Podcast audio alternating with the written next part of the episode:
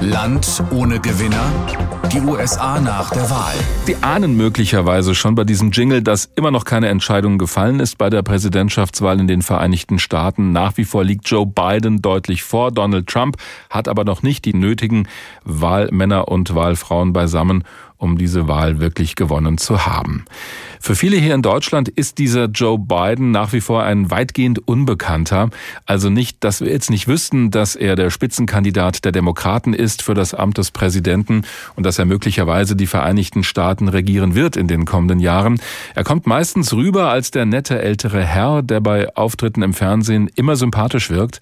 Er war auch mal Vizepräsident unter Barack Obama. Das wissen die meisten aber nicht sofort. Ich habe mit einem gesprochen, der uns die Eigenheiten dieses möglicherweise neuen US-Präsidenten gut erklären kann. Und zwar mit Paul Linnertz, Leiter der Konrad-Adenauer-Stiftung in Washington. Das ist eine Stiftung, die der CDU nahesteht. Herr Linnertz, im Fernsehen wirkt Joe Biden immer deutlich zurückhaltender als Donald Trump. Wie erleben Sie ihn denn im politischen Washington?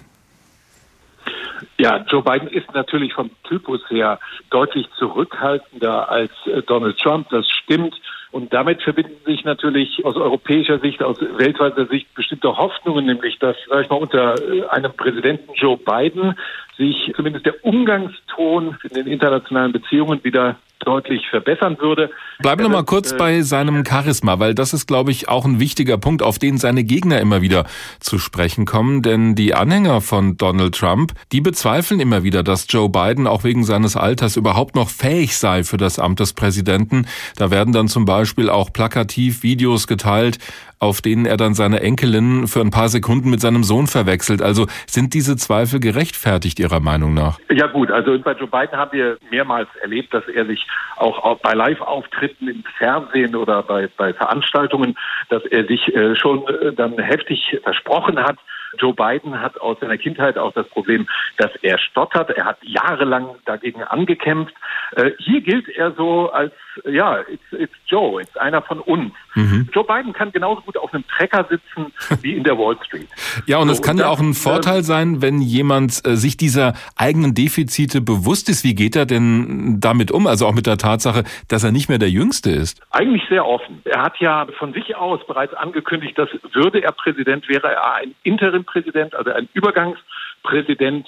Das heißt aber nicht, dass äh, man jetzt anzweifeln muss mit seinen 70, 77 Jahren, dass Joe Biden nicht in der Lage wäre, die Präsidentschaft zu führen. Ich meine, zwischen Joe Biden und Donald Trump liegen so viele Jahre ja auch nicht. In der deutschen Politik scheint ja auch der Eindruck vorzuherrschen, naja, nach Donald Trump kann es für uns hierzulande und auch in Europa nur besser werden. Aber stimmt das denn? Also wofür steht Biden denn außenpolitisch? Er denkt, und das ist, glaube ich, für uns sehr, sehr wichtig, er denkt in Kategorien Verbündete. Mhm. Und äh, insofern können wir in der Tat davon ausgehen, dass er Europa, Deutschland mehr Wohlwollen entgegenbringen wird. Er wird auch, das können wir wohl erwarten, er würde auch stärker wieder zugehen auf multilaterale Organisationen, zum Beispiel die Vereinten Nationen. Interessant wird sicherlich sein, dann zur Weltgesundheitsorganisation stellt oder zur Welthandelsorganisation, zur WTO, aber auch da gibt es eigentlich positive Zeichen. Biden hat angekündigt bereits, äh, dass er dem Pariser Klimaabkommen wieder beitreten wird. Mhm. Er hat mehrfach sehr scharf kritisiert, dass äh, die USA unter Donald Trump sich einseitig aus wichtigen multilateralen Abkommen zurückgezogen hat, darunter zum Beispiel dem Iran-Abkommen. Das heißt, wir können davon ausgehen, dass er auch multilaterale Abkommen insgesamt wohl wieder stärker würdigen würde. Und, und wir können jetzt für Deutschland gesprochen sicherlich auch davon ausgehen, dass er den geplanten Truppenabzug der US-Truppen aus Deutschland nochmal sehr genau überprüfen lassen würde. Aber wo ähm, wird er denn diese Politik von Donald Trump, die ja nicht ganz unerfolgreich war nach dem Motto America First, wo wird er die vielleicht fortführen? Ja, das ist das große Aber. ähm, und da haben Sie völlig recht, denn natürlich sind viele strittige Themen im transatlantischen Verhältnis ja bereits Jahre alt und viele Positionen der USA zu, sag ich mal, wichtigen Sicherheits- oder außenpolitischen Fragen wurden ja auch nicht erst unter Donald Trump formuliert. Das heißt, auch unter einem Präsidenten Joe Biden ähm, würden die USA weiter dringen auf zum Beispiel Reformen äh, der, der Welthandelsorganisation beispielsweise, aber auch der Vereinten Nationen. Die USA würden deutlich weiter fragen, welche Rolle die Europäer übernehmen können im Nahen und Mittleren Osten. Man darf auch nicht unterschätzen, zwischen Republikanern und Demokraten im Kongress herrscht große Übereinstimmung in der Kritik an China Und ich sage mal, das Thema NATO, zwei Prozent Verteidigungsausgaben, auch da würden die USA unter einem Präsidenten Biden nicht grundsätzlich alle bisherigen Forderungen über Bord werfen. Also er wird ähm, amerikanische Interessen möglicherweise in ähnlicher Stärke vertreten wie Donald Trump, nur das vielleicht freundlicher verpacken? Ja, die Frage ist, welche Spielräume Joe Biden denn überhaupt hat. Denn hm. noch ist ja nicht sicher, dass die Demokraten im Senat auch wirklich eine Mehrheit erzielen werden. Immer noch könnte sowohl Joe Biden ins Weiße Haus einziehen, als auch Donald Trump dort bleiben für weitere vier Jahre. Warum dauert das eigentlich so lange, bis die Stimmen in einigen Bundesstaaten ausgezählt sind? Das hat auch damit zu tun, dass es bei dieser Wahl so viele Briefwähler gegeben hat. Deren Umschläge sind bis zum Ende des Wahlabends unter Verschluss gewesen und müssen jetzt mühsam ausgewertet werden. Und das können Sie ja selber mal ausprobieren. So einen Umschlag muss man erstmal irgendwie in die Hand nehmen oder aus einem Korb ziehen, dann oben aufreißen, den Wahlzettel rausholen, schauen, aha, für wen hat derjenige oder diejenige abgestimmt und das muss dann irgendwie eingetragen werden und zwar alles so, dass da nichts manipuliert werden kann. Es wird ja auch von Wahlbeobachtern und Beobachterinnen überwacht. Deswegen dauert das so lange. Heute Nacht unserer Zeit hat es zumindest eine weitere Entwicklung gegeben. Donald Trump hat sich auf einer Pressekonferenz geäußert. Die kam ziemlich überraschend, weil er sich seit der Wahlnacht nicht mehr geäußert hatte vor Journalisten. Nun hat er es getan, mehr oder weniger. Thank you very much. Ob er ein schlechter Verlierer sei, wollten Journalisten von US-Präsident Trump im Weißen Haus wissen und warum er die Rechtmäßigkeit der Stimmauszählung untergrabe. Aber der Präsident antwortete nicht und zog sich zurück. Zuvor hatte Trump in einer Erklärung fast 20 Minuten lang versucht, den Anschein zu erwecken, er werde um einen Wahlsieg gebracht. If you count the legal votes, I easily win. Als Trump anfing so zu tun, als gäbe es legale und illegale Stimmen bei dieser Wahl, stieg der Fernsehsender MSNBC aus.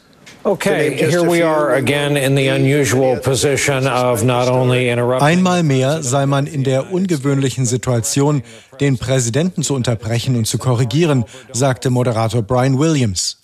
Und die Moderatorin bei Fox News mutmaßten nach Trumps Erklärung, dass sich die Dinge offenbar nicht im Sinne des Präsidenten entwickeln. Das heißt, im Moment haben beide Kandidaten, Trump und Biden, rechnerisch eine Chance auf das Präsidentenamt. Der Vorsprung von Präsident Trump ist in wichtigen Bundesstaaten wie Pennsylvania und Georgia aber gerade zusammengeschmolzen. Dafür schließt der Republikaner in Arizona schrittweise zu seinem Kontrahenten Biden auf. In Maricopa County in Arizona sorgt es deshalb bei Trump-Anhängern für Unruhe, dass einige Fernsehsender den Bundesstaat schon an die Demokraten gegeben haben. Die Auszählung ist noch nicht beendet. Also warum heißt es, Arizona sei entschieden, wenn noch gezählt wird? Ellie aus Florida sagt, sie hoffe auf ein Endergebnis in den kommenden Tagen. Man solle sich von der Warterei nicht zu sehr stressen lassen, so die 18-Jährige. Und Matthew aus Washington DC sagt, er ärgere sich über das Verhalten des Präsidenten. The constant throwing doubt and throwing shade on the elections by the president is just abominable behavior. Dass der Präsident ständig die Wahlen in Frage stellt, ist einfach abscheulich. Offenbar gibt es keine Grundlage für die Vorwürfe. Es ist einfach nur starrsinnig, arrogant und impulsiv. Arrogant and auch einige Republikaner widersprechen dem Präsidenten. Ihm sei kein entscheidender Fall von Wahlbetrug bekannt, erklärte Senator Pat Toomey im Fernsehsender CNN.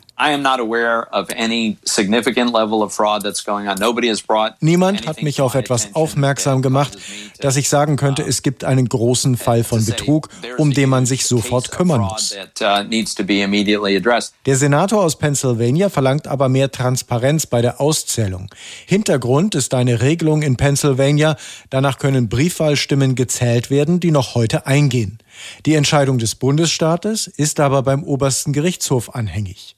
Die Innenministerin von Pennsylvania, Kathy Bookwar, versicherte, dass diese Stimmzettel von allen anderen getrennt bleiben. Die Stimmzettel, die bisher gezählt worden sind, sind bis zum Wahltermin am 3. November eingegangen. In allen Wahlkreisen werden Stimmzettel gesondert behandelt, die nach dem 3. November 20 Uhr und bis heute 17 Uhr eingehen. Das heißt aber, Trumps Vorsprung, der in Pennsylvania gerade schrumpft, hat erst einmal nichts mit der verlängerten Abgabefrist für Briefwahlunterlagen zu tun. Der Präsident wird den Vorwurf trotzdem immer wiederholen. Wir spielen heute Morgen schon mal durch, was denn passieren könnte, sollte Joe Biden in den kommenden vier Jahren wirklich die Vereinigten Staaten anführen als Präsident, also der Kandidat der Demokraten. Es wird ja immer noch ausgezählt. Wir hören immer wieder, dass sich dann, sollte er gewinnen, der Tonfall ändern wird in der Außenpolitik und dass Joe Biden wieder mehr auf Zusammenarbeit setzen wird, auch mit uns in Europa. Was sich aber innenpolitisch ändern wird, darüber macht sich auch Professor Jared Sonnigsen Gedanken. Er ist Politikwissenschaftler an der Technischen Universität in Darmstadt. Wir haben vorhin mit miteinander gesprochen. Was glauben Sie denn, welche Entscheidung von Donald Trump wird Joe Biden als erstes wieder rückgängig machen?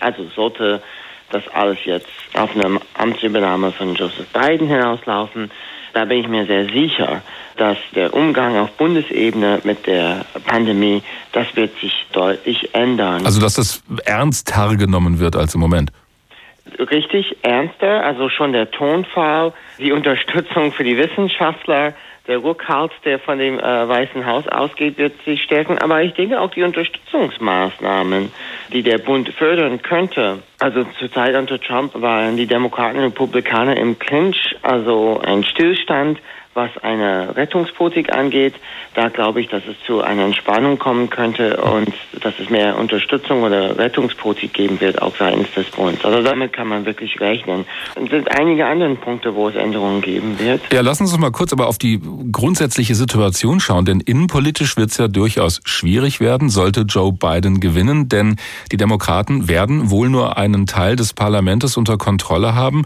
das Repräsentantenhaus. Im Senat, so sieht's im Moment aus, aus werden nach wie vor die Republikaner bestimmen, wo es lang geht. Was heißt das denn für den möglichen neuen Präsidenten Joe Biden? Also das bedeutet, wenn die Lage so polarisiert und festgefahren bleibt, wie die jetzt ist, ne, dass es wenig ähm, Kompromissbereitschaft gibt zwischen Republikanern und Demokraten, anders als das vielleicht vor 20 Jahren der Fall war, und es gibt, das gibt es immer wieder mal, dass es Abweicher in den eigenen Reihen gibt, aber es ist wirklich sehr festgefahren, sodass es schwierig ist, Mehrheiten zu finden im Kongress zwischen Republikanern und Demokraten. Also, wenn das so bleibt, dann sieht das nicht gut für die Gesetzgebung aus. Ne? Weil jedes, anders als in Deutschland, wo ein Großteil der Gesetze äh, von dem Bundestag der Zustimmung des Bundesrats bedürfen, in den USA ist das alle Gesetze gegenüber dem Senat. Also kein Gesetz kommt durch ohne Zustimmung des Senats. Und so wie es aussieht, werden die Republikaner dort eine Mehrheit haben. Äh, Donald Trump hat das ja immer so gelöst, dass er ständig irgendwelche Dekrete unterschrieben hat. Also ohne das Parlament zu fragen, da, es geht ja in bestimmten Entscheidungen. Wird Joe Biden das dann auch so machen müssen? Ich glaube, das ist auch die nächste sichere Prognose, die man machen kann. Mhm. Aber da würde ich sagen, nicht nur weil es an äh, Donald Trump hängt, nein, das ist völlig richtig, was Sie sagen. Das ist sogar eine gängige Praxis geworden. Auch Obama hat auf diese Praxis versetzt, als er die Mehrheit der Demokraten im Kongress verloren hat. Es bedarf einer bestehenden gesetzlichen Grundlage. Aber die benutzen dann, die Präsidenten in dem Fall, ihr Ermessungsspielraum, um die Umsetzung eines bereits vom Kongress erlassenen Gesetzes etwas in eine Richtung zu lenken, die ihr eigene Politikpräferenz entspricht. Aber da sind Grenzen gesetzt. Aber es ist nichts, nichts Ungewöhnliches, äh, höre ich daraus. Was glauben Sie dann, wenn Sie es mal so auf einen Satz oder einen Aspekt vielleicht reduzieren könnten? Was wird denn möglicherweise das große Projekt von Joe Biden sein, an das wir uns später alle mal erinnern werden? Gibt es da was?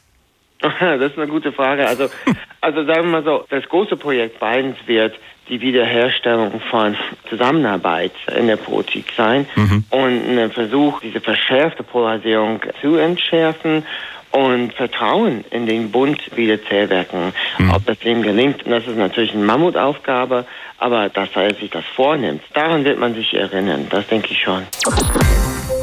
Wirklich entschieden ist da noch nichts. Nach wie vor haben beide Kandidaten die Chancen, Präsident der Vereinigten Staaten zu werden. Aber wir spielen heute Morgen mal durch, was das für uns in Deutschland bedeuten würde, sollte Joe Biden gewinnen gegen Donald Trump. Markus Sambale ist unser Hauptstadtkorrespondent in Berlin. Um die Szene von eben mal aufzugreifen, wie würde denn so ein Treffen der Kanzlerin mit Joe Biden ablaufen? Ich glaube, die beiden würden sich angucken und nicht beide gerade ausgucken und äh, sie würden sich wahrscheinlich die Hand geben. Und äh, wenn ich mich hier umhöre bei Außenpolitikerinnen und Außenpolitikern, dann sind sich alle einig. Der Stil würde definitiv ein äh, komplett anderer sein und ähm, der amerikanische, ja, noch nicht Präsident, noch Präsidentschaftskandidat Joe Biden hat mal gesagt, Europa ist der Grundpfeiler unseres Engagements. Also das ist schon eine ganz andere Rangehensweise und das würde sich sicherlich auch eins zu eins dann dann zeigen. Das mit dem Handgeben würde natürlich nur dann passieren, wenn die Corona-Pandemie bis dahin überstanden ist, aber das ist natürlich wieder ein anderes Thema. Das heißt, der Tonfall würde sich wohl ändern gegenüber Deutschland, aber manche warnen auch schon, das bloß nicht zu rosa-rot zu malen, denn auch ein Präsident namens Joe Biden würde wohl bei bestimmten Entscheidungen genauso verfahren wie Donald Trump. Bei welchen Themen würde sich denn wahrscheinlich nichts ändern? Ich glaube, bei vielen außenpolitischen Themen, also wenn man sich zum Beispiel das Verhältnis zu China anguckt, auch das Verhältnis, was dann ein Präsident Biden zu Russland ähm, haben würde, da würde man noch viel klarer äh, sich abgrenzen und die beiden als Gegner sehen. Und während man in Deutschland ja doch versucht, ähm, auch manchmal so eine Art Mittlerrolle einzunehmen, äh, dann würde man bei bestimmten Themen dann doch ähm, auf Konfrontation sein. Beim Thema China ist es ja zum Beispiel der 5G-Ausbau mit dem chinesischen Konzern Konzern Huawei, der in Deutschland ja noch nicht komplett ausgeschlossen ist, zumindest, wo die Amerikaner ganz, ganz klar sind. Und das andere Thema wäre die Ostsee-Pipeline Nord Stream 2 von Russland nach Deutschland. Von Trump wird die abgelehnt im Moment und das würde Joe Biden sicherlich genauso tun. Auch das sicherlich ein, ein großer, großer Streitpunkt, der bleiben würde. Auf der anderen Seite, wo würden wir in Deutschland denn profitieren von einem Joe Biden, also mal abgesehen vom Tonfall?